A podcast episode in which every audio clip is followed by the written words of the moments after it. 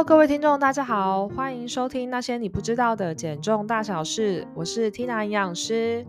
今天的说书时间又来喽，要跟大家分享的书是《正念饮食：觉察自己为什么吃，比吃什么怎么吃更重要》。作者是珍·克里斯特勒和艾丽莎·鲍曼。关于正念饮食呢，之前我其实有和江江心理师录过一集，有兴趣的朋友可以再回去听一下。既然之前有讲过，为什么还要再跟大家分享这本书呢？在说书开始前，我想要问一下大家，你有没有曾经有吃完的东西，明明不饿，却总觉得有点空虚，好像少了一点什么？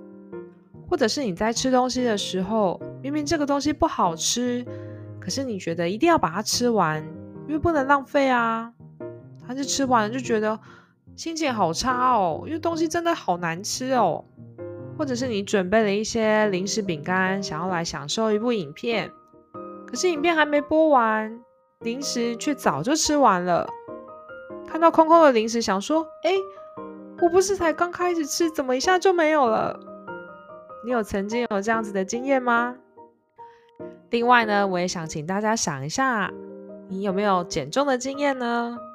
用什么样子的方法减了多少？过程是开心还是痛苦？减完了之后有没有复胖呢？请大家先思考一下哦。想好了吗？相信你一定听过，现今世界上最有效且不会复胖的减重方法，就是饮食加运动以及生活习惯的改变。你之前也是用这样子的方法减重的吗？这么简单又有效的方法，为什么你还是做不到呢？其实这些啊，往往都是和自己的心理那一关过不去，卡住了。减到一半的时候，你总是不想要放下那最后一口，不想要浪费食物，不想要放弃自己喜欢的美食。生活中有太多自己不能够决定的事情了，吃东西是少数自己可以决定的事情。那我为什么不能把这些东西好好的吃完啊？吃完没多久，你就会开始转换成罪恶感或者是愤怒的感觉，想着我刚刚到底为什么要吃啊？没有吃就好啦，体重等一下又要增加了，有够烦的啦！那一瞬间吃的时候很开心，可是不开心的时间好像比较长诶。那么回归到正念这件事情，要如何帮助你减重呢？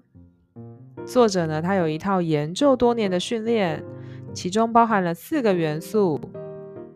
第一个元素是静坐与正念，第二个元素是觉察身心觉知所带来的力量，第三个元素拥抱而非对抗食物的正向价值。元素四，以科学的方法来展现这些影响，有没有听出来？这些其实和我们平常听到的减重方式很不一样呢。更不需要在吃饭的时候呢，抱着一台计算机敲敲打打，计算出了明确的数字哦，就是了，没有超过，可以开动哦。一句话，你所对抗的会增强，你所抗拒的会持续。越是限制自己不能够怎么样，你的心里面就会越渴望这件事情，或者是别人跟你说你不可以做这件事情，你内心就会觉得我超想做这件事的。这种内心的渴望会渐渐大到你失去抵抗的能力，最后呢，如果是减重的计划呢，就会失败，体重呢会慢慢的回升。那么有关正念减重呢，其中一个项目其实是静坐。静坐的目的是要留意，放下批判，接受当下自己的经验。即使你在感觉的情境下有多么的强烈且无法承受，你都还能够保持正念。它其实利用了两个方法呢，来协助你不复胖的减重。第一，聆听自己内在智慧。当食物出现的时候，问问自己：我真的需要这个食物吗？我会真的享受它吗？我真的饿了吗？用这些问题去协助你决定是否要咬下一口，或者是你要再续一碗。你可能会发现，也许只要吃了三四口就够了呢。所谓的静坐啊，不是要你在固定的时间放下一切的坐在那边诚心的去练习，而是习惯了之后呢，你在任何地点、任何时间其实都可以做的哦。最近我们带了减重班的学员，正念饮食减重班的学员哦，我们去吃到饱的餐厅。对，你没有听错，就是吃到饱餐厅。我们在那么吵杂的环境里面。一样可以做正念的饮食练习哦。二，聆听自己的外在智慧，这里指的是，与其跟着其他人所设定的热量营养规则啊，或者是听别人说吃什么会瘦啊，吃什么对身体好，不如向营养师去咨询正确的知识，运用正念的方式，让自己进食得更专注自在，而非执着与焦虑。这些种种的问题，你都可以放下了。你会把更多的专注力放在生活中其他重要的事情上面。第二个，你会将盲目的饮食转成正念的饮食。透过觉察呢，你会更愉悦地了解饥饿是什么，饱足感以及满足的感觉，做出舒适的选择。第三，你会留意那些绊倒你的想法。比如说不能剩下食物啊，或者是你很想要吃一个东西，然后告诉自己吃一点就好，但是最后呢，还是控制不住的把它全部都吃掉了，再跟自己说啊，反正都这样子，控制不了了啦，不用在意了。可是你过不久又会开始后悔了，一直继续这样子的循环，其实是在内耗你的想法跟心灵。只要你打破了这个循环，你其实可以吃得更自在。第四。远离那些食物警察。你常会在督促自己的时候，想着说：“哎，是谁谁谁说我不可以吃这个啊？谁谁谁说那个也不能吃。”透过正念，你会更了解自己的这些想法。第五个，你会放下对热量的焦虑。不管你是决定要放飞，还是要斤斤计较，你都可以透过练习，让进食变得更加弹性。正念这个词呢，它适用于很多的事情跟情境，不单单是只有食物哦。你也许会在其他的一些地方听到正念这两个字，不过要提醒的是，它跟宗教是没有关系的哦。作者呢指出这些正念一个通用的真理：生命呢许多的挣扎及痛苦来自过度执着于想要的事物，对于可能造成问题的事却充满恐惧。作者在书中有提到，正念的饮食，它其实是处于盲目饮食及节制饮食之间的中庸之道。那这个中庸之道呢，它其实源自于以下的几个原则。原则一，只有你了解你自己的身心需求，没有人可以告诉你你目前有多饿，或者是你什么时候吃饱了。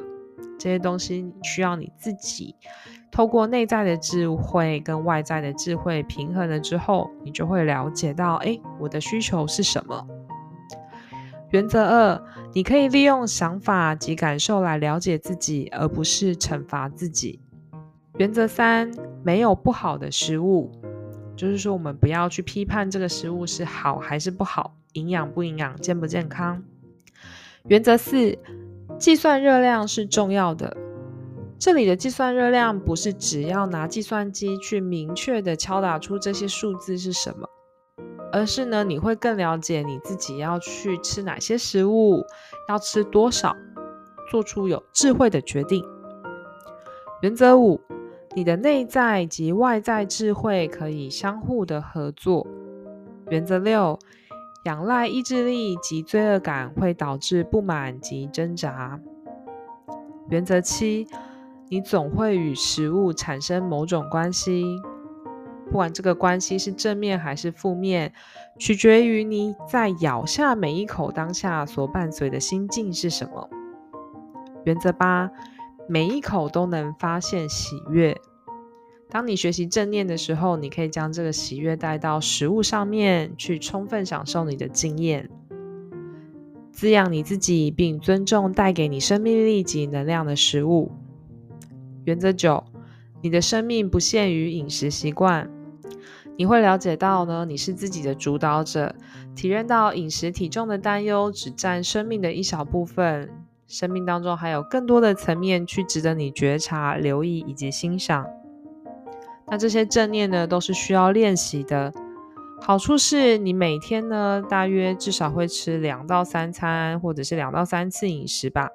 也就是说，你至少会有两到三次的练习机会。在这几期的正念饮食减重班中，有看到学员们在老师们的带领下，从原本的疑惑“正念到底是什么啊”，再来是焦虑，觉得自己真的可以放下吗？我真的做得到吗？到最后期待，哇，我觉得我有慢慢的开始改变了耶，逐步的觉知，回归自己。